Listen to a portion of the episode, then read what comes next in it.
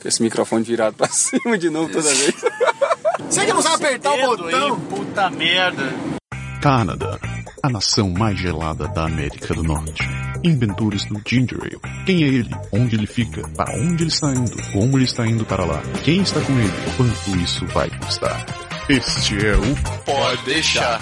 Se é pra falar, a gente fala.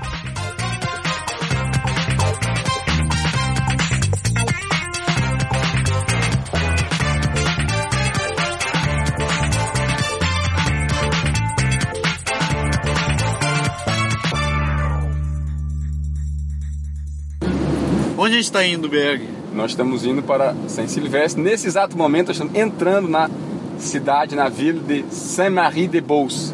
Beauce é uma região aqui da, do Quebec, é, talvez a região mais próxima da gente aqui do, do- da cidade de Quebec. E a gente vai. A gente vai não, a gente tem que passar por, Saint-Marie para poder entrar na estrada que leva a Saint-Silvestre, que ainda é mais ou menos uma, uma meia hora de chão aí para frente. E tudo isso pra quê? Pra nós comprar carne, filho, pra gente poder comer, né? Pra comprar. Aliás, pra quem, nos, quem escutou uma terceira voz, aí a gente não apresentou ainda, quem tá com a gente hoje, além de outras coisas, motorista, né? Piloto, driver, condutor, é o nosso amigo Luiz, que a gente fala dele de vez em quando no programa. Bom dia. É isso aí. Seja bem-vindo, Luizinho. Olha que beleza, a gasolina BMW ainda está não. barata. Mais ou menos por aí. Gasolina, gasolina ontem à noite me surpreendeu. Eu tava indo, voltando pra casa, Eu abasteci de 1,28, 1,27. estava marcado 1,28. Quando eu Exato. estava voltando pra minha casa, já estava marcando 1,36. Aí eu, ah, beleza, beleza. Você pegou o aumento bem na. Mas tu abasteceu antes do aumento ou Eu depois do aumento? abasteci antes do aumento. Eu Ah, abasteci isso é na mais ida. importante. Isso é o mais importante, você abastecer na ida. Uma beleza. Porque na volta. Não, e, e o mais interessante, a gente fala assim, o pessoal pensa que tudo aqui são flores, a gente já falou sobre isso, né? Mas tem cartel de posto de gasolina aqui também, galera. viu? Quando um primeiro posto aumenta, Todo dois minutos aumenta. depois todos os postos estão. Estão no mesmo preço. Os caras são, são tão rápidos, você sai de um posto pro outro, você não consegue chegar lá antes do cara ter mudado a porra do preço. Não tem jeito. É sério, cara. Não tem. Deve ter um sistema interligado. Tem Deve sim, ter um é, é sistema. tudo em LED as placas, né? Então é... Acho que o cara aperta o botão lá na central, vamos trocar o preço? Vamos Pá, trocar. e troca o preço pra todo mundo, né? Caraca. Porque a gente pensava assim, por exemplo, tem o Canadian Tire, que, que é uma loja de, de pneu e de todo tipo de produto, a gente falou no programa passado, inclusive. Sim. E o Canadian Tire, eles, alguns, alguns da- das filiais têm posto de gasolina da Canadian Tire. Tem outro candidatário, é verdade. Entendeu? E aí você acha que pô, os caras são um comércio, é outro esquema, então eles podem segurar o preço. Ou...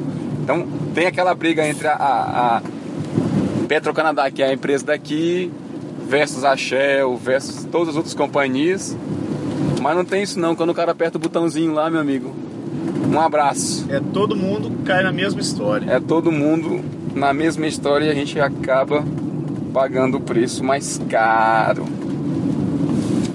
Reclamaram muito que eu faço muito parênteses, eu não vou tentar não fazer muito parênteses não. Comece a abrir ah, colchetes. mas- É, colchetes, é a boa. Chaves. Chaves. é. Abre um chama. É mais amplo, né? Acho que você prega melhor ao que eu faço. Fica de casa melhor com, a, com, a- com o meu jeito de falar, né? Afinal de contas, você pode abrir vários parênteses dentro Eu de posso uma abrir chave. vários parênteses dentro de uma chave. né? Ainda tem os colchetes, o pessoal reclama muito, né? A minha mulher que não escuta os programas é a primeira que reclama que eu faço muito parênteses, entendeu? Só pra você ter uma ideia. É, é, agora, agora você deve estar se perguntando por que diabos a gente está gravando o programa dentro do carro, indo para comprar carne? Por quê? Porque eu acho que Porque é eu tive a ideia. que o Bag teve a ideia.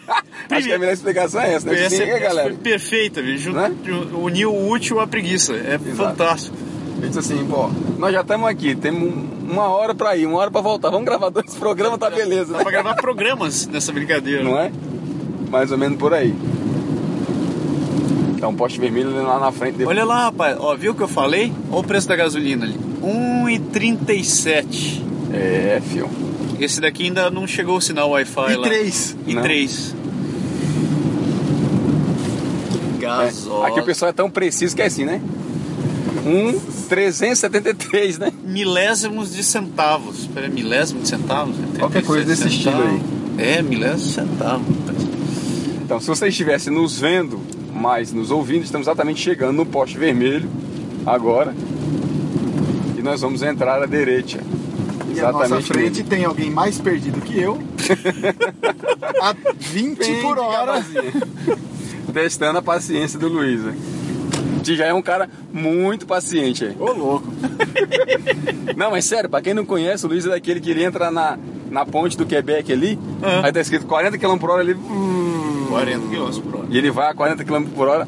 Percebi isso a primeira vez que a gente foi comprar a pizza. Às vezes a gente compra pizza do outro lado da ponte. e aí. Ele foi me seguindo a primeira vez, né?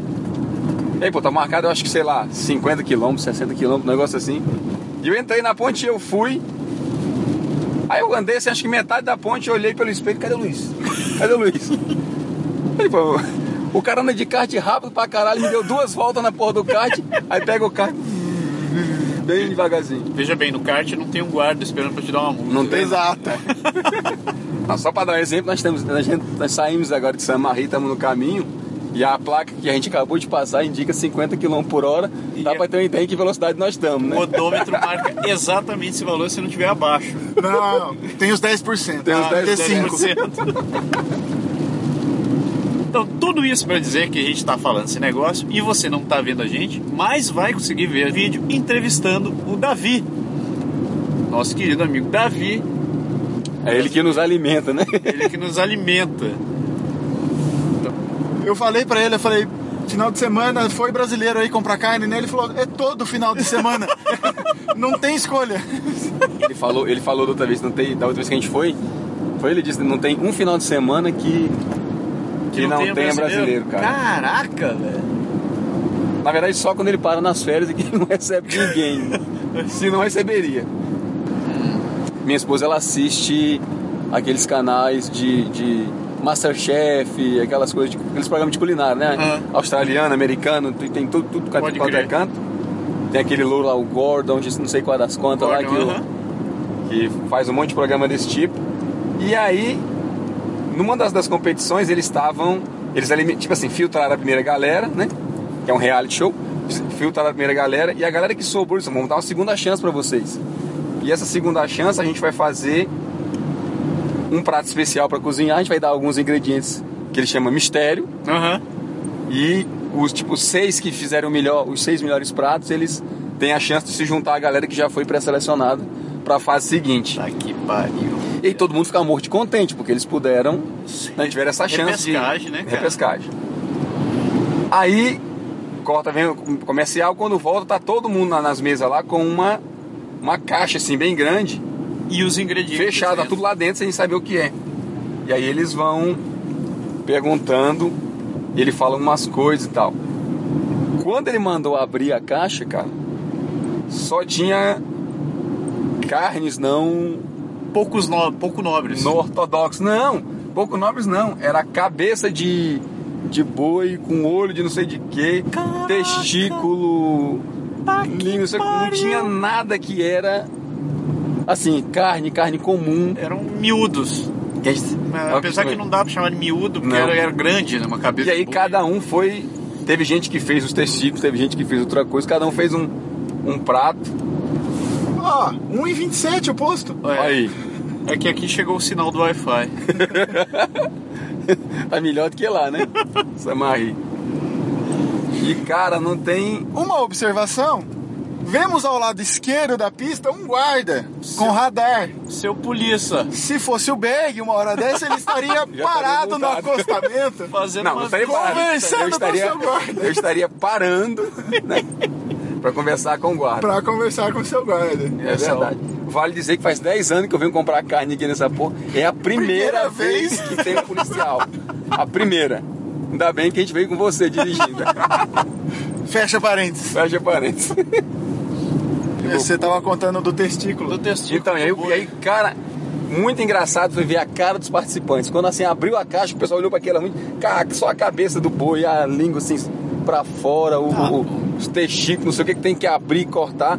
E aí eles começam a falar das técnicas, do que, que o pessoal prepara nos restaurantes chiques quando, quando serve esse tipo de comida, um monte de coisa assim. Sério que isso daí se faz mesmo, restaurante? Faz, não é sacanagem não. Eles, eles fazem isso que no- em alguns lugares é, é, é bem. Uma iguaria. É tipo iguaria Deve mesmo. ser mesmo, porque ninguém come igual um negócio Tudo bem, desse. eles fizeram o prato, mas eles tiveram que comer também? É, Não, e os juízes provam tudo, cara, assim, Tá um por um. sacanagem. Não, e achando bom. Achando bom. é mesmo? Mas ninguém é? tinha cozinhado esse negócio então a primeira vez. Eles olharam assim, Não, ninguém tinha cozinhado isso. Assim, e a galera se deu bem e acertou o ponto. Alguns se deram bem. Como é que você acerta pela primeira vez o ponto de um testículo? Cara, a gente acerta um testículo dando um- uma ajoelhada Não, nele, né? ajoelhado, cadê? É ajoelhado do boi, cara. Ajoelhado do boi, é o ovo do boi, rapaz. Só pra te dar de carnes menos convencionais. assim. Tipo, Eu gosto de fígado, eu gosto de coração. O Luiz acabou de fazer uma careta aqui. ele- Eu gosto de buchada. Só falta falar que você gosta de fígado mal passado. Não, aí também é sacanagem. Eu já comi fígado no ano passado, mas Coisa de mãe isso daí, né, Berg? coisa de mãe, com certeza. Com Minha certeza, mãe coisa de mãe. fazia aquele fígadozinho sangrando. Ave Maria. Jesus. Não, o meu tem que estar no Esturricando, ponto, no ponto. bem acebolado, cara. Hum. Mas, Ah, não posso falar, eu adoro fígado, cara. Fígado é Sério, bom pra né? caramba. Eu gosto. Mas é bom. É bom, mas é bom, bom. Eu vou falar pra deixar minha mãe feliz, né, mãe? Adorava quando você fazia fígado, cara. Puta. Por que que é isso, né, cara? Tem, tem, tem criança que gosta de tudo, come de tudo, tem criança que não consegue comer de tudo e essa criança vira um adulto que às vezes não consegue comer de tudo, né? cara? Prazer, Luiz. É o meu caso também. Brasil.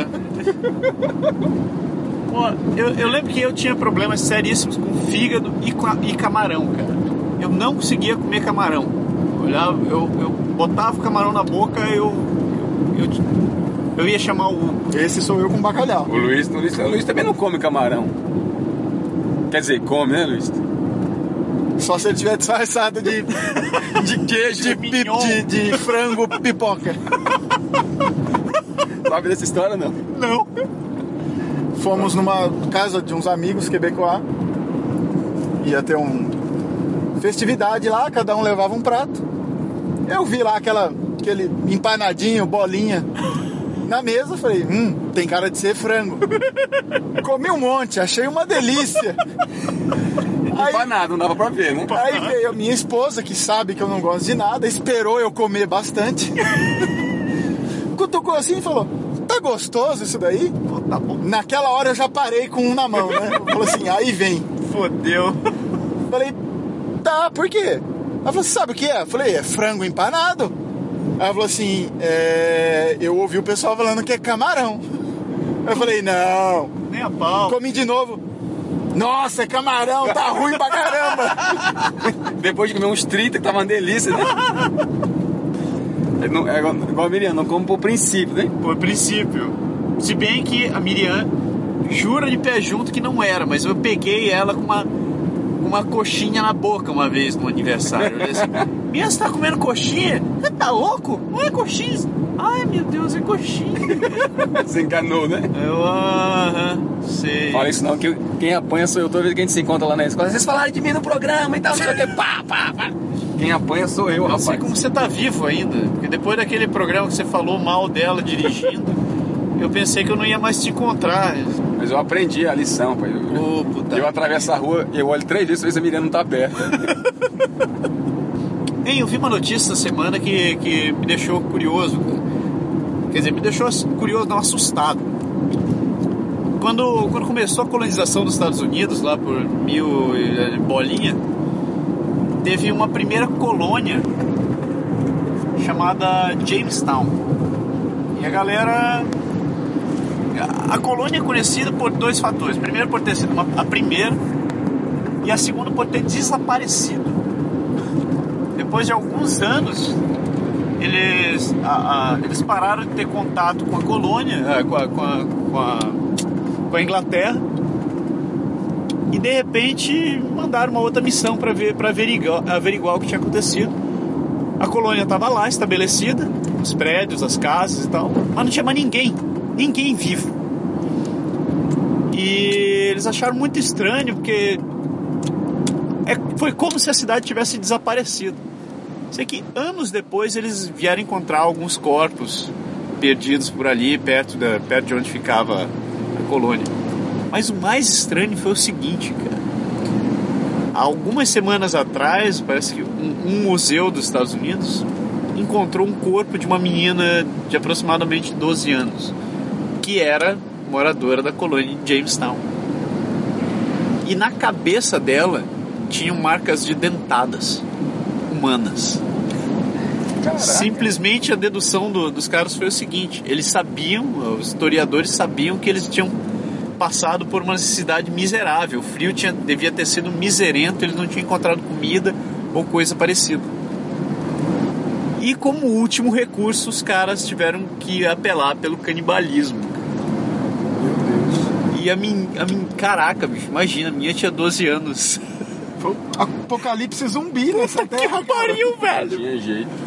Era talvez a, o ser mais frágil, né? Mais fácil de Nossa. capturar e, e- Mas depois eles encontraram outros, outros relatos, assim, de, de situações parecidas. Tipo, a mulher de um cara que tinha morrido e tal, que também tava com marcas. E nesse momento eu me calo, porque a gente acaba de adentrar São a, Silvestre. a municipalidade de São Silvestre. Aí você conta até três, a gente já chegou no nosso. Se contar até cinco, passou Acabou a cidade. cidade. Nessa também não, né, cara? Não, é seis. É, Conta é seis, é. calma. Aí Eu já morei numa cidade chamada Caravelas, no sul da Bahia. Ah, era uma cidade de primeira? É menor do que São Silvestre. Puta que pariu. Então era uma cidade de primeira. Era uma cidade de primeira. Sabe por que cidade de primeira, né? Uhum. Sem gato Se você segunda, passar a segunda, vai- acabou, acabou, a né? cidade. Opa, tem um par ali, tem algum evento na cidade. Meu Deus do céu, um evento. Bexigas! E eles vão te parar E mesmo. eles vão aqui. te parar. Eles vão Deixa parar gravando que isso vai ser curioso. Baixo, baixo, baixo aqui e fica conversando. Sabe? Alô? É, o cara não tem uma capacidade muito boa de venda. Não, zero a capacidade de vendas dele. Não, na verdade, não é que ele não tem capacidade de venda. Você não tem capacidade de freio. Você passou reto no negócio, pô. Não- Eu parei! Eu falei, oi! O moleque não falou mais nada, eu vou embora. Bom, a gente foi, a gente tá voltando Agora- e continua chovendo. Continua chovendo, mas a previsão é um final de semana molhado. É verdade. Vai ser Eu prefiro a neve. Eu, eu concordo com o Luiz, eu prefiro a porra da neve. Cara, essa, essa chuva é de foder, cara. Cara, tu tem Exatamente pra isso. Essa chuva é de foder. Por isso você deixou o Matsuri lá em casa, né? É, Por isso que a Márcia deixou o Matsuri lá em casa. ok, tudo bem. Eu Ô. faço essa favor pra você, não tem problema. Não tem pronto. Ah, pai! Cara, mudando de assunto, falar um- uma coisa que eu lembrei. Vocês viram a história dos gafanhotos do Paul McCartney? Eu vi o vídeo desse negócio. Tu viu, cara? Tu não viu? nem ideia do que vocês estão falando. Pois é, vamos contar pra galera. O McCartney tá tocando no Brasil, tô vendo a turnê lá no Brasil, né, cara? Aí ele fez um show em Minas, né? Fez um em Minas, fez um em Goiânia e fez um em Fez Fortaleza. um em Fortaleza. E no show de Minas. Não, foi no de Goiânia. Não, foi de Minas. Foi, hã? Foi de Minas. Foi? Minas. Gafanhoto deve ser em Goiânia. Deve ser em Goiânia, cara. Rapaz, o cara tava tocando, não lembro que música que ele tava tocando, mas invadiram, cara, uns gafanhotos assim do tamanho da minha uma. mão. Assim, não foi um nem dois, não. Foi sido uns 200. Uma, uma- deu uma peste de gafanhoto lá, assim. E agora, te- tre- testando seu português, qual o coletivo de gafanhotos? Silêncio, É uma né? ban, um bando, uma É cambada. uma vara. Não, não é uma vara. Vara. Que vara. Uma vara Você falou de é. veste ainda agora há pouco, tava pensando em falar de vara. Não fala de vara. Qual que é o- um enxame de gafanhotos? Não, chama de abelha. Chama de enxame de abelha. abelhas. Enfim, o coletivo dos ignorantes que não sabem o que, que é o do porra de ga- gafanhoto. Alguém vai escrever pra gente Alguém vai dizer. vai dizer. Provavelmente vai ser o Pedro, se duvidar. Tem Mas sempre um que corrige a gente. é o é. maldito. Teve um coletivo de gafanhotos invadindo o show, cara. E era muito gafanhoto. Muito, cara. Lá na ponta da língua, eu não lembro. E tinha gafanhoto em cima do piano dele. Tinha Cara, no microfone, Na cabeça. E ele E- continuou tocando? Continuou Continuou, tocando, cara. Muito assim. E o mais interessante é que ele. Fez assim, piadinha ainda. os Fez piadinha. Apresentou o Harold. Hey, hello, seu Harold. Hi. Say something, Harold. How you doing? que era um dos gafanhotos que ficou grudado no braço E dele. aí o cameraman do, do, do- da galera que filmava o espetáculo vinha pra filmar ele. Aí ele tocando com a mão, na hora de cantar, ele apontava assim, ó, filma ali, filma ali. O cara dava o close do piano e mostrava o gafanhotão. E o pior é que às vezes ele tava fazendo assim, fazendo as notas, ele fazia tan, tan, tan. Aí- Aí num salto entre uma nota e outra, ele dava uma mãozada na cabeça, passava na mão na cabeça, assim, tirava, mandava dois pro espaço. Cara, ele não parou, cara. Foi muito louco. Mas assim, mostrou que ele é de O cara é fora bom, de cara. série mesmo. Ô Luiz, você, você está em 3D, por que, que tu começou a fazer esse negócio de impressora 3D, rapaz? Cara, toda a vida eu sempre inventei coisas. Agora eu tenho uma máquina para poder produzir as coisas que eu invento.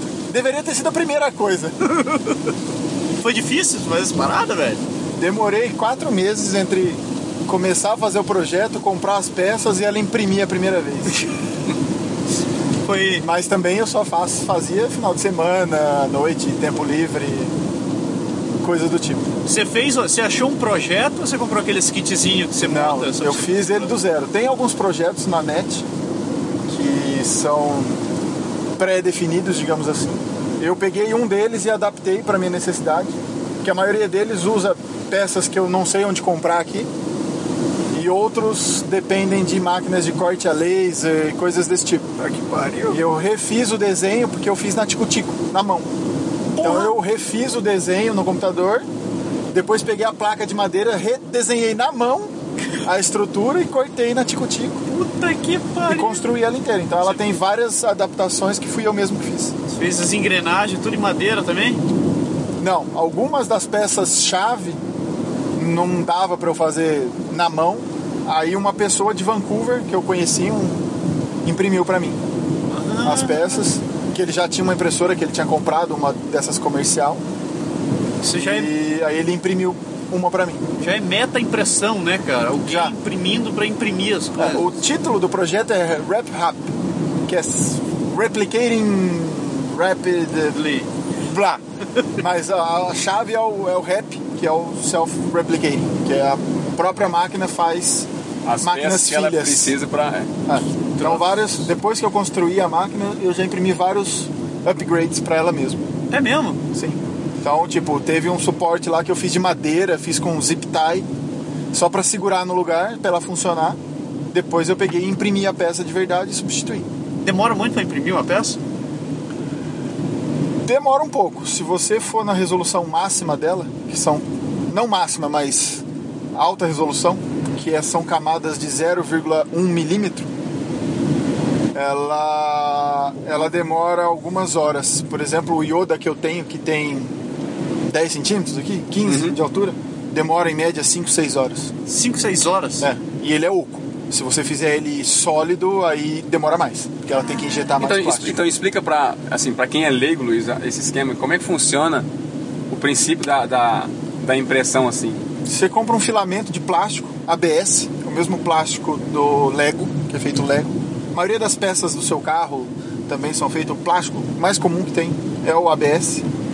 É um filamento de 3 milímetros que o sistema da máquina ela tem um conjunto de motores que faz ela se movimentar nos três eixos, X, Y e Z. Então ela consegue posicionar no espaço, em qualquer posição. E tem um bico que aquece a 240 graus Celsius. Bem quentinha. É um pouquinho. É, e uma mesa que aquece a 110 graus. Para o ABS poder colar nela. Então tem um sistema de engrenagens que traciona o, o filamento contra esse bico quente a 240, faz derreter o plástico, sai um filamento de 0,35 milímetros. Um furo de. Tem um, esse bico tem um furo de 0,35 milímetros. Faz o filamento e ela vem depositando o plástico camada por camada. Então, a primeira camada vai nessa mesa a 110 graus para ela colar, é uma mesa de vidro com um elemento aquecedor por baixo. Aham. E ela vem depositando. Então ela faz a primeira camada, sobe 0,1 ou 0,25, é o Dependendo da resolução que você dependendo da resolução que eu quero. Então o mínimo é 0,1 atualmente, o máximo 0,25. Para eu poder fazer com maior resolução, dá, por exemplo, 0,05 milímetros, mas precisa ela estar muito bem calibrada. Então ela vem depositando camada por camada de 0,1, que é o normal que eu faço, e ela vem depositando. Então aí ela, você constrói o, o objeto. Então, se a gente comparasse com alguma, tipo assim, com uma comida que a gente conhece, como se você pegasse uma fruta e fatiasse ela em vários pedaços, e cada fatiazinha dessa Ela imprime. é uma camada que ela imprime e ela Exato. vai como montando cada fatia em cima da outra fatia, em cima da outra fatia, Exato. até que, o objeto que se forma. Formato do objeto. E como é que você faz pra imprimir isso daí? Não, é, não deve ser, você vai lá no Word, eu vou imprimir, imprima Não, você- Yoda. Não, você precisa de um modelo 3D do que você quer imprimir. Normalmente, um, um software de, de design bastante conhecido é o CAD, AutoCAD. Então, ele tem a capacidade de fazer objetos 3D também. Então, você pode criar lá um objeto qualquer que você precise. E, e a partir daí tem uma suite de programas open source, free, você pode que fazem o processamento, que pegam esse modelo 3D, fatia, cria as camadas e cria os caminhos que, a, que o bico vai fazer. Ô, rapaz. E aí o, o cérebro da impressora ele é um Arduino, que é um microcontrolador que está bastante popular hoje em dia. Bem popular. Para quem não entende, é como se fosse um microcomputador, um né? microcomputador. Ele tem memória RAM, tem memória disco, digamos assim, que é onde você grava os programas. Você, eu, você tem o, o software, você pode fazer alterações nele, correções você mesmo, porque é open source. Microcomputador, que termozinho, né, cara? A gente chamava de microcomputador aquelas coisas que a gente comprava. Nosso computador hoje em dia. De mesa. De mesa, aquilo era um micro. É, hoje o celular É é, que, um microcomputador, a, a- quase tudo, né? E o que, que eu tenho Sim. na mesa agora? Não é mais um micro. E Agora é um. Tem um dinossauro na sua, porrada, da sua micro, mesa. um porrada computador. E aí. Então você tem essa suite de programas que faz todo o fatiamento, gera o, o comando. É, o, a, me- é, dominar esses programas é um dos segredos da impressão, porque você tem que colocar vários parâmetros lá para fazer ajuste fino. Então não é só simplesmente você pegar o programa e pôr para imprimir. Porque você tem que controlar a intensidade do a- fluxo que cai, a, Isso, a velocidade com que ele temperatura, a vai. velocidade, aceleração é, e tudo mais. E Então, isso você tem que calibrar quando você Sim. tem que ser impressora, não é? Sim. Então eu fui aprendendo Técnica. down the road Ah, tá aqui. a Testando fazer, e- testando e experimentando até chegar no- na, na- na resolução ótima. Como E foi? hoje- É, E aí, uma vez que isso está pronto, você clica em imprimir, ela faz o resto. é, Então você não a tem limitação, por exemplo, um objeto, o demo mais comum que tem de impressora 3D é um apito que a Um pessoa faz. Pito. É um apito. Ah, Então é um, é um modelo 3D que tem para você baixar. É, e é, é, assim, ele é usado como demonstração porque é legal, porque você já imprime um apito com a bolinha dentro. Porra! A bolinha é lacrada lá dentro, não tem como você tirar nem colocar ela depois. ela já é ele- produzida. ele imprim- o Luiz, eu lembro, ele imprimiu Lá o dentro. primeiro, me mostrou Ah. exatamente isso. Eles, primeira vez que eu peguei o apito, eu digo, ah, massa, ficou muito bem feito. E eu comecei a olhar em volta dele assim, procurar. Não é como é aqueles apitos que são. Você tem duas metades, você cola uma na outra e você dá pra jogar Então, a bolinha. não tem uma meio. tampinha. Não tem uma tampinha. Disse, Pô, como é que a bolinha foi parar aí dentro? É a mágica. Eles não, a impressora imprime A o bolinha. apito com a bolinha dentro. Ob- Obviamente tem um. Na impressão tem um filetezinho Sim. que segura a bolinha em alguma das, das paredes do apito, que depois você vai ali, quebra e a bolinha fica solta. E apita. Apita mesmo, não é brincadeira não. Funciona perfeitamente. Mas isso daí foi a primeira impressão que deu certo, né? Sim. E a primeira impressão que não deu certo, o que que era? Geralmente é um cubo de 20 por 20 por 20 milímetros. Então Ah. é um cubinho de 2 centímetros. Aham. E que o desafio é ele sair um cubo. Que geralmente, geralmente ele sai uma bolota de plástico derretido. Então até ele sair um cubo é uma vitória. E aí você vai aprendendo a usar o software e a programar os parâmetros para fazer Tem tudo. um software que é o que eu uso hoje, que é open source também, que você faz o modelo 3D programando. Programando. Então sim. você, mete, você Então, mete os vertex lá e. Você mete o vertex, você pode, você tem, você faz, você tem primitivas, então você tem o cubo, o cilindro, esfera e por aí vai. Você que deve conhecer OpenGL Direct 3D é o mesmo princípio, você vai Aham. digitando os sólidos e você tem operações de subtração, intersecção e por aí vai.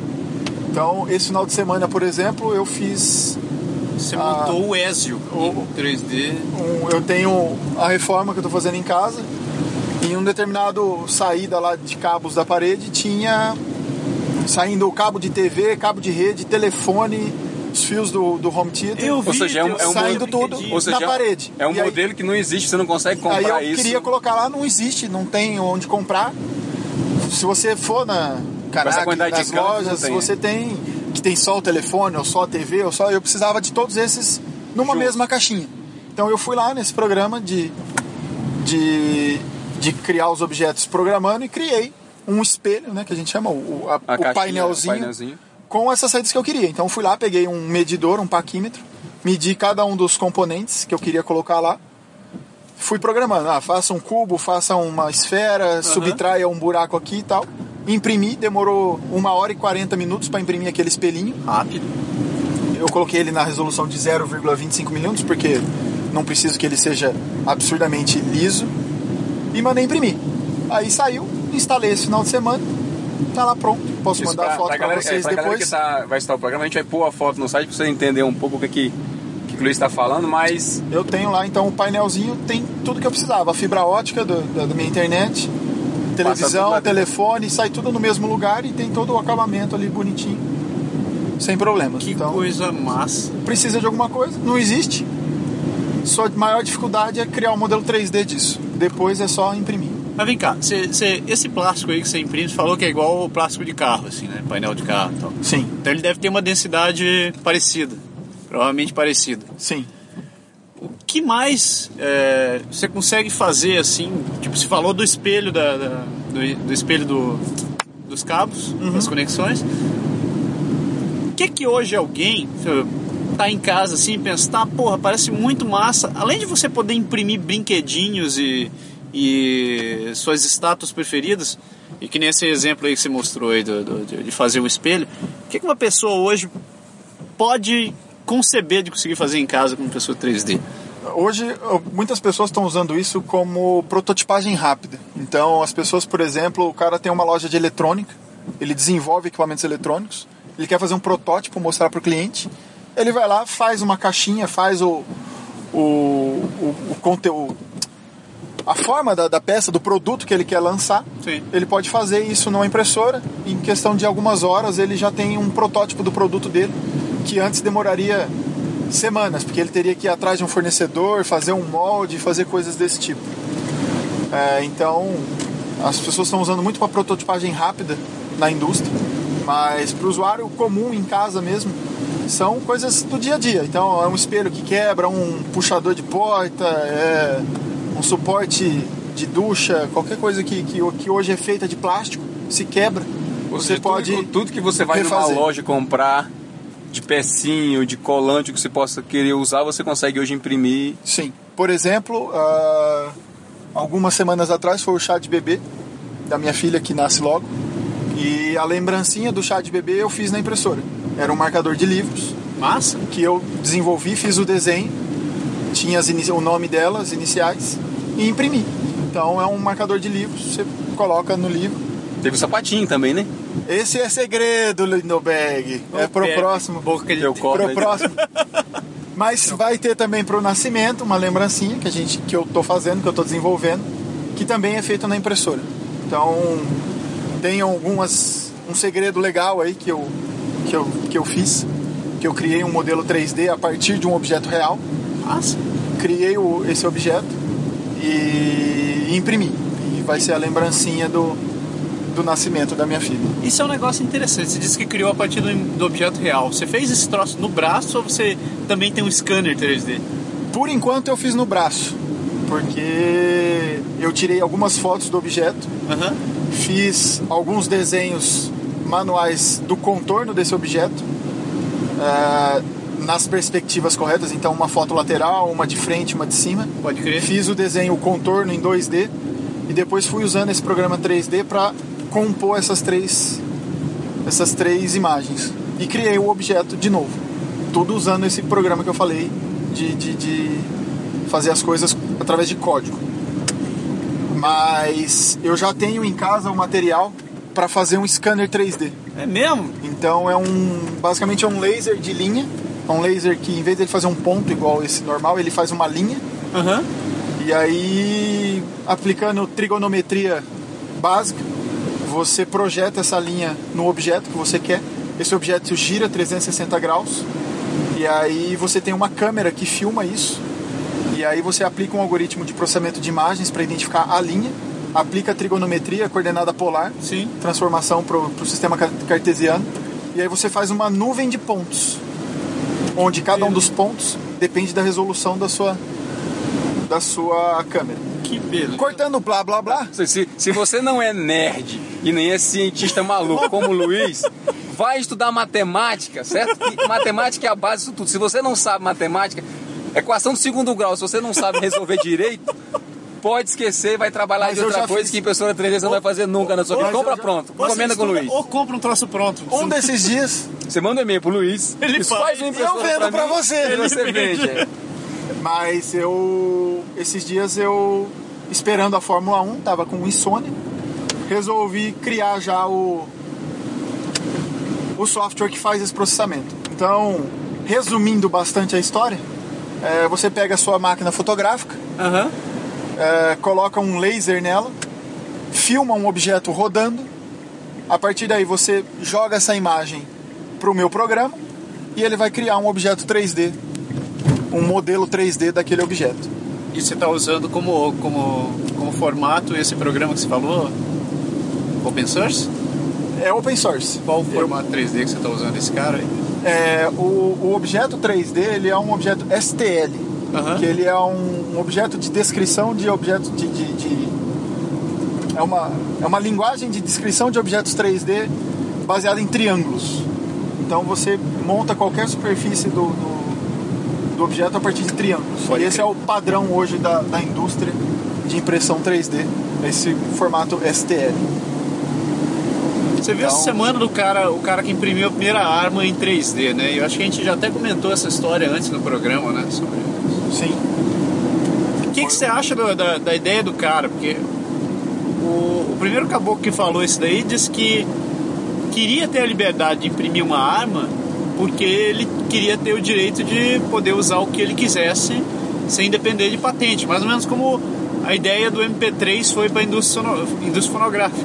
Quer dizer, eu, a impressão 3D para mim tá como o MP3 estava algum quando foi lançado. Então eu não podia, eu tinha que depender de comprar um CD, de comprar um vinil, de poder, pra poder ter minhas músicas. E agora eu não preciso mais dessa desgraça.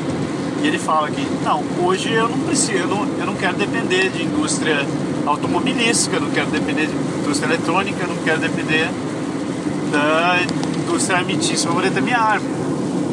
É, tem, um, tem uma pegadinha aí nessa história, porque quando hoje você fala em direitos autorais, a, a lei para objetos físicos ela não é muito clara. Então, por exemplo, você vai lá compra um brinquedinho do Yoda na Toys R Us, aquele brinquedinho do Yoda, alguém teve que pagar para Lucas Arts o direito de usar, de, Pra Disney, de, né? Para Disney, de fazer um um, um Yoda. Sim. Mas e como funciona com objeto 3D? Você vai baixar o modelo, tudo bem, você vai imprimir na sua casa, mas tem o direito autoral do criador daquele objeto, digamos Sim. assim. Então, É do personagem, da, do da personagem. ideia é. Então hoje tem, tem, tem, tem uma área cinza aí que, que não é muito bem definida em relação a isso. Mas por enquanto o Yoda é uma das é um dos objetos mais impressos no mundo 3D de quem primeiro cria uma impressora. E por enquanto ninguém foi atrás do, do, do site que hospeda esse objeto. No caso da arma, o cara criou o modelo dele próprio, resolveu distribuir, então não tem direito autoral envolvido. Sim. Mas aí tem a lei civil do país, né? A lei Da proibição de arma. da proibição de armas. No Brasil, por exemplo, é proibido você produzir armas ou qualquer parte de armas. Então, é, é- não sei como funcionaria lá se eu, ah, não, quero imprimir uma arma em casa. A princípio, eu penso que não pode. Aqui eu não sei como é, mas eu cheguei a ver esse modelo da arma que o cara disponibilizou. Ela não usa só plástico igual veicularam, né? Ela, ela- ela tem alguns parafusos e para segurar ela Aham. montada. O estopim, né, o que dá o dispara a bala é um prego, um parafuso. Ah, Mas até acho que a arma funciona, mas eu teria medo de usá-la porque você tem, você tem um projétil que tem duas partes. Normalmente a cápsula fica e a bala vai. E se aconteceu ao contrário? O cano tiver mal Torto. dimensionado, torto, a bala fica e o projétil vem. E quem tá atrás do projétil é o, caboclo que Atirador vítima, né? imprimiu a impressora, a, a arma. Então, Este produto só terá apenas um mas é um, mas é um, mas é um precedente, né? Eu acho que Ou seja, você Isso dá pode pra outro testar, né? Pega, pega o teu melhor amigo, assim, aquele, aquele cara que você não gosta de jeito nenhum. Diz, testa aqui pra mim, é. Chama seu cunhado, aquele seu cunhado mala, A sogra, né? sogra. Atira aqui, tia, por favor. Ô tia, olha só, eu fiz, você quer testar? Funciona? Não sei, você vai descobrir daqui a pouco. E nós também, é. Mas abre- de qualquer forma abre um precedente, né? Porque a partir daí esse modelo pode ser melhorado, a qualidade das impressoras com certeza vai melhorar e pode ser que você chegue em um, em um produto final aí realmente bastante funcional. Agora tá. Ah, agora sim. Pera aí, deixa eu fazer uma ligação ao vivo aqui. Só pra avisar pra esposa que a gente tá voltando pra, pra casa. Pra ela mandar o Ricardão embora? Pra mandar o Ricardão embora. É. Esse pô, é. Então, será que completa a ligação? Opa, fez tu. Pera aí. Tu é ele. A primeira faz tchan. Alô? Esposa? Oi, Onde você tá?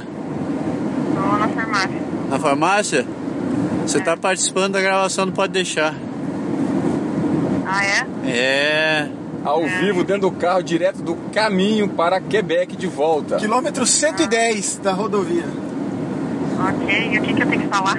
Tudo isso pra te dizer que eu estou, a gente tá quase em Quebec. Estamos quase chegando. ah, então tá jóia. Tá bom? É. Tá bom, então. Então até. Até. Tchau. Tchau. Ô Luiz, você falou que de novo da história da impressora, essa essa parada, em essa parada em plástico e tal, e. Falando, lá- falando da estética, tem cores A impressora você tem algumas técnicas para trocar colorido, a cor. Então uma, dessas, uma delas é essa que eu falei, né? que você troca o plástico no meio da impressão. A outra é você ter vários bicos Ah, de, de impressão. Normalmente o pessoal tem dois, então você coloca duas cores e ela alterna durante a impressão entre essas duas cores. Não Por dá pra enquanto- fazer aquele esquema de tipo simular o que a impressora de papel faz. Ter três bicos, cada com três cores, ela misturar os plásticos pra tentar dar uma Não, outra cor, porra, não. não. Caralho. Hoje não. Não sei se alguém vai sair com essa ideia num futuro próximo, mas hoje ela não, não é capaz de misturar o plástico em tempo real, não. Você vai ter uma impressora 3D Semic, que vai misturar Quatro cores, né? quatro cores. Não, ela hoje esse tipo de impressora, né, tem vários tipos. Essa aqui é de por deposição de material. Ela não, não, não é colorida nesse naipe. Quanto custa? Mas você pode pintar depois. Ah, ele é pintável? Ele é pintável. Pode dar sua pintada nele. Pode, se você quiser, você Ui, pode. que loucura. Eu nunca tentei. Isso, por sinal, foi assunto no trabalho, né? A gente falando sobre impressora Vai imprimir 3D. um- Ah, os papos Imprimir um foram- pintado e, e ser pintado pelo pintado. O cara fala, pô, isso vai acabar com o mercado, o mercado de dildos, né? Eu, puta que pariu. Bom, eu falei, Não vai acabar, vai depende do tamanho da impressora. tiver, né? Vai ser customizável. Aí o papo já foi todos, né? Ele, pô, imagina só fazer um com a cabeça do Mario Bros. Aí eu, caralho, velho, eu vou se ferrar. Olha, olha, Olha o as, nível. as fantasias enrustidas dos amigos de trabalho do Massaro. Caraca. Só tem maluco. Só tem doido. Mas assim, é pintável? Você pode. Você precisa Sim. de que tinta pra pintar as paradas? Qualquer tinta, tinta acrílica. É mesmo? Eu, por exemplo, comprei um potinho de tinta no Dolarama, um dólar, e pintei o Yoda que eu imprimi. Funciona de boa. Pô, que massa. Quem Mas tem aqueles equipamentos de pintar inclusive- modelo revel, aquelas coisas, Sim, spray, tudo, vai poder funciona pintar. muito bem. Com, com um aerógrafo, Aerógrafo, você pode então. pintar ah, os objetos, com- mesmo com pincel, não tem nenhum requisito especial. Se eu não me engano, inclusive, os plásticos de, desses modelos é, Revel da Aham. vida, se bobear é ABS também. Ah, Então pode ser que você use a mesma a mesma tinta que vai funcionar muito bem. Ou Mas é uma tinta acrílica. ou seja, essa negada que coleciona, que faz, monta modelinho com uma impressora 3D, então tem um paraíso, né, cara? Exato. Pô, não tinha pensado nesse detalhe. Não tinha pensado nesse detalhe. Tem, tem essa é uma possível utilização. Você pode fazer personagens para jogos de RPG, coisas do tipo. Você Ou- cria o seu próprio personagem, imprime. Tá feito. Quanto custa uma parada dessa pra você fazer do zero, assim? Você, digamos assim, eu tenho um. Alguém que sabe tudo que você alguém sabe. que sabe o que você sabe. que vai comprar as peças, A vai construir impressora? tudo. É. Sem falar o tempo de programação, essas coisas que é tempo pessoal, você não vai. De material, contabilizar. eu acho que hoje em dia você tá falando na faixa de uns 700 dólares. Eu gastei muito menos que isso porque eu já tinha várias das peças em casa, Aham. já que eu sempre gostei de eletrônica e de invenções e coisas do tipo. É, muitas das coisas eu adaptei com coisas mais baratas, por exemplo, madeira MDF, você compra na, Pode crer. nessas lojas de construção Até bem mais barato. para poder reimprimir os pedaços. Até tem impressora para poder reimprimir os pedaços. Então acho que hoje a gente está falando aí numa média de 700, 750 dólares para você fazer uma do zero, partindo do nada. E em termos de tempo, te levou o que, Luiz? Ele falou uns quatro meses, mas bem que ele falou. Eu demorei quatro meses, mas adaptando tudo. Se você comprar um kit, hoje tem várias pessoas que compram kits, vendem kits prontos, já com as peças cortadas, impressas, prontinhas. Você monta em uma semana. Massa.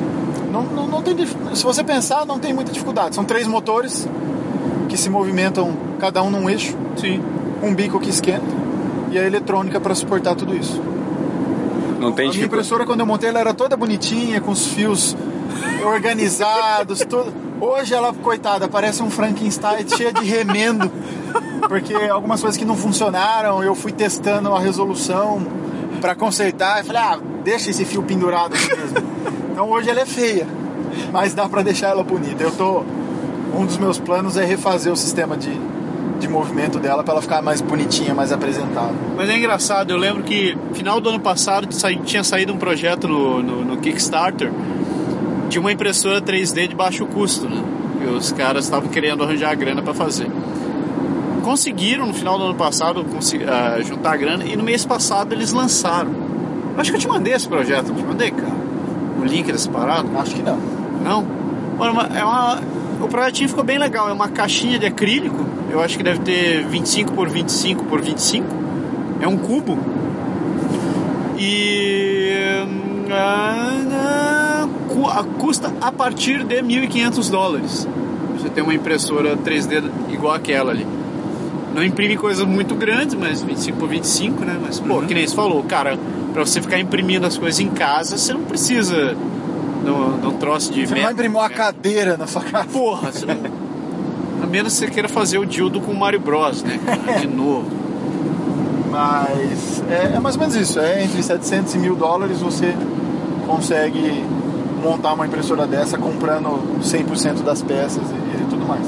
Mas isso é o preço para você fazer na mão. Não é comprando um kitzinho pronto. Pode Se crer. você comprar um kitzinho pronto que te facilita a montagem, vai custar mais. Vale dizer que Isso que eu tô falando é você ir na, Cana, na Canadian Tire, comprar uma barra roscada, porca, tudo individualmente. E tem, tem umas coisas que você comprou no eBay também, né? Várias coisas eu comprei no eBay, algumas peças. Ah, a minha, minha impressora ela deve ser, se ela fosse ter uma nacionalidade, ela seria chinesa, porque várias coisas vieram da China, apesar dela ter nascido aqui. Como quase tudo, né? Como Como quase quase tudo. tudo. Antes de você fazer a impressora, você fez um helicóptero, Certo? não é isso? Sim. Fala Também- um pouco dessa experiência aí. Também foi no mesmo esquema. Fui comprando todas as peças e fazendo o meu projeto A gente tá falando aí de helicóptero, mas não, não um helicóptero tradicional. tradicional. Assim que a gente tá falando daqueles heli- helicóptero telecomando que você consegue é, é, Pilotar e viajar milhas. É um helicóptero de controle remoto. é, de controle remoto. Mas mesmo assim ele não é um helicóptero da forma tradicional, que você tem um rotor principal em cima e um rotor traseiro na vertical para evitar que a pá fique parada e o helicóptero rode. É porque o Luiz ele não gosta de coisas simples, assim, entendeu? Ele foi fazer um modelo um pouco mais aperfeiçoado. que ele usa quatro L's. Você fez um É quadricóptero. um quadricóptero, exatamente. Então, basicamente o o outro helicóptero ele tem a- o rotor principal, faz ele subir e descer. Ele tem um sistema mecânico que tomba essa pá em relação a, ela muda o ângulo da pá em relação ao, ao corpo do helicóptero para fazer ele se movimentar. E esse sistema mecânico é muito complexo. Então, uma forma mais simples de você ter a mesma coisa, você tem quatro L's que rodam, duas no sentido horário, duas no sentido anti-horário, e variando a rotação individual de cada uma dessas L's, você consegue ter um helicóptero que faz o mesmo movimento. Então, na verdade, a, a diferença de, de força entre cada hélice vai pender ele mais para um lado ou mais para o outro, dependendo, dá o mesmo ângulo que você conseguiria Exato. com, com equipamento. E o que impede ele de rodar no, no mesmo eixo igual o helicóptero tradicional é que duas hélices giram no sentido horário e duas no sentido anti-horário. Então elas anulam o movimento um do outro. Se você varia a intensidade entre elas, ele vira no próprio eixo. Que, Que tudo isso é beleza. que é o que controlado. sai você fazer a Então, basicamente, eu peguei alguns tubos de alumínio, comprei, montei a estrutura, coloquei um motor em cada ponto com as hélices e usando o mesmo microcontrolador da impressora, eu escrevi um programa eu mesmo que se conecta ao controle remoto, se conecta aos motores e se conecta a um controle de Nintendo Wii. então, da mesma forma que o Nintendo Wii sabe o que você está fazendo com o controle, o meu programa sabe qual é a posição do helicóptero. Então sabe se ele está plano, se ele está tombado para a esquerda, para a direita. E aí de novo a nossa amiga matemática tem uma série de cálculos lá para saber qual é esse movimento, qual é o comando que eu estou dando. Então eu calculo a resultante da potência de cada um dos motores. Puta que E aí pariu. o helicóptero voa. O resultante. Entendeu? da Você entendeu? Você que está nos ouvindo, você entendeu? O que, que ele disse mesmo? Então. Recapitulando, outra- tem uma caixinha preta que eu fiz um programa que recebe o comando do controle remoto E faz. e faz a hélice girar o tanto que ela tem que girar para o helicóptero obedecer esse controle. Entendi. Viu como é fácil? É super simples. Mas isso me demorou também uns quatro meses. Puta que pariu. Então, mas também foi o meu projeto. Segundo a minha esposa, eu sempre tenho que ter um projeto. Isso é verdade. Então, assim, é o helicóptero para né? inventar, inventei um helicóptero, inventei a impressora e por aí vai. Eu sempre estou Ah, construindo. Você não viu o sistema de LED que ele fez para iluminar o quarto dele na. na- Afe Maria. E para testar, ele, ele, ele fez um controlador, ainda mais um outro. No Halloween, a casa dele ficava parecendo a casa do Frankenstein. Falei, "Ah!" e, e as luzes piscavam e Esse simulavam os raios. microcontrolador ele é uma maravilha. Que eu conectei LEDs a ele e escrevi um programa que simulava raios na minha janela. Eu acho que a gente não vai filmar mais a gente Então ela piscava as luzes em um em um pré-determinada sequência que eu defini e aí ficava piscando as luzes. O helicóptero no momento está desmontado porque eu vou fazer uma melhora na eletrônica dele, que além do além do controle de Nintendo Wii, ele vai ter uma bússola eletrônica. Você podia adaptar um Kinetic já ne- nesse cara, né, cara? Ele já, ia- já ia fazendo reconhecimento do campo de onde ele tava. Falando em Kinetic, você pode fazer um scanner 3D com Kinetic também. Faz sentido, faz sentido. Mas ele não é baixa resolução, né? Porque o Kinetic, a ideia dele é pegar um corpo de uma pessoa. Então ele não é, não tem uma resolução boa para escanear objetos pequenos, mas funciona. Faz sentido. Então o helicóptero eu vou adaptar ainda uma bússola eletrônica nele Você viu uns alemães que aumentar a fizeram? precisão dele e ele poder. Você viu que teve, teve- estável. tiveram uns alemães que fizeram, um- não é um quadricóptero, é um, um- é um quatro vezes quadricóptero. É um 16 É cóptero. um 16 cóptero. E, e voa, é tamanho real.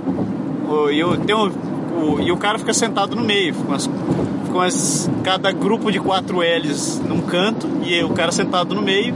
E o troço decola. E eles e eles estão falando que o projeto deve custar para o usuário final algo em torno de 4 mil dólares. Para você ter seu helicóptero pessoal Legal, hein? em casa. Então você já sabe o brinquedinho que você vai fazer, né? Gostaria de lembrar que o meu quadricóptero ele já caiu algumas vezes. Além do trabalho de remontar ele, foi tranquilo. Eu imagino que se eu tivesse sentado nele, o prejuízo ia ser um pouco maior. Um pouquinho. Antes desse Mas- projeto, teve o cockpit de Fórmula 1. Teve um cockpit de Fórmula 1. É verdade. Que a gente não fez a, a- a- a- o corpo, assim, o desenho do cockpit como sendo um cockpit real Ainda, ainda. mas ele vai poder imprimir isso em 3D.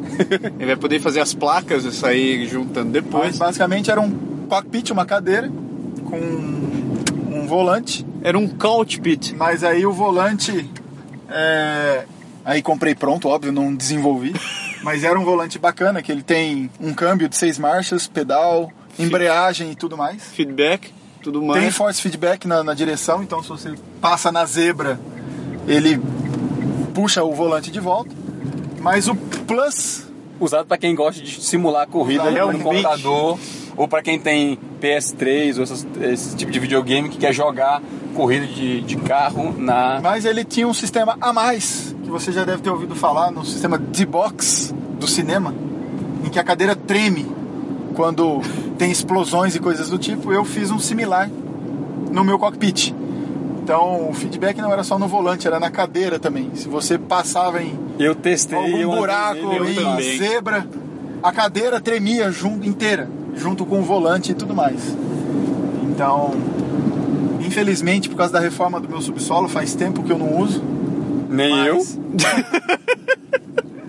mas em breve ele estará online novamente. Eu sou suspeito a falar porque a gente mora muito perto, então é, quando o Luiz ele tá assim querendo ver disputa de corridas, vem jogar aqui em casa. e aí tem que brigar com a minha mulher porque se a gente sentar os dois pra jogar, vai passar dois dias inteiros jogando lá até baixar o, o ponto um segundo lá no tempo do, do cara. E você vai, você já tem um lugar pra ela no seu subsolo também? Claro, Oh, mas que dúvida. senão não tem graça. Juntando o cockpit com a televisão 3D, te falo que ficou uma experiência bacana. Nossa senhora! Por aí você imagina, né? Isso que é imersão. Daqui a Mas- pouco nós vamos estar falando em 5D, né? Vai inventar uma outra dimensão Vai, qualquer. vai ser um. Meu próximo projeto que eu queria fazer, mas esse ainda tá no papel, era fazer um Segway. Um Segway? É, sabe o que é um Segway? Puta que pariu! Aquelas, Aquela- aquela plataforma com duas rodinhas Mobilete com duas em rodas. pé, tomba o corpo e ele e ele vai pra frente. Ia ser interessante. Usaria o mesmo princípio do helicóptero, um controle de Nintendo Wii para detectar o quanto você tombou o seu corpo, O cara um fez suspensão ativa. microcontrolador. Suspensão com o assim. microcontrolador e force feedback. controlando É. os motores. Force feedback, se Ao você cair, é contrário. force feedback mesmo. Ao As costas pra Esse foi o George Bush, né? Quando ele tentou andar no Segway. que ele montou no Segway desligado. Então, a hora que ele tombou o corpo pra frente, em vez da roda andar, ele foi de boca no chão. Tem um vídeo na internet com a cena. É isso aí. Chegamos na casa do Berg. E aqui termina. O nosso pode deixar de hoje. É isso aí. Luiz, obrigado por ser motorista, cinegrafista, cara do microfone, auxiliar, entrevistado. Entrevistado. Ainda bem que você comprou a sua carne nisso tudo, porque senão, caramba. Cê- Aí cê- chega agora e descobre, puta, esqueci de comprar a carne. Só faltava essa, né? Sacanagem. Com todos os equipamentos, câmeras e tudo que a gente levou, faltou bateria em algum deles. E adivinha quem salvou a gente? o telefone do Luiz. Sem contar que essa gravação está sendo feita no telefone do Luiz também. Tudo aí. com- Porque o Berg saiu de casa com a câmera e o telefone sem bateria. A câmera tinha bateria, que nós usamos muito. É verdade, a câmera. telefone a gente- aqui Mas não- o telefone Tava na metade. falhou. Um abraço, galera. Valeu. Falou. Até mais. mais. Tchau. O Pode Deixar é criado, produzido e improvisado todas as semanas por Massaro Roche e Lindoberg Gonçalves. O Pode Deixar foi gravado e produzido em Quebec City, Canadá. Envie seus comentários e sugestões para podeixar.podeixar.com ou acesse nosso website www.podeixar.com ou ainda nossa página no Facebook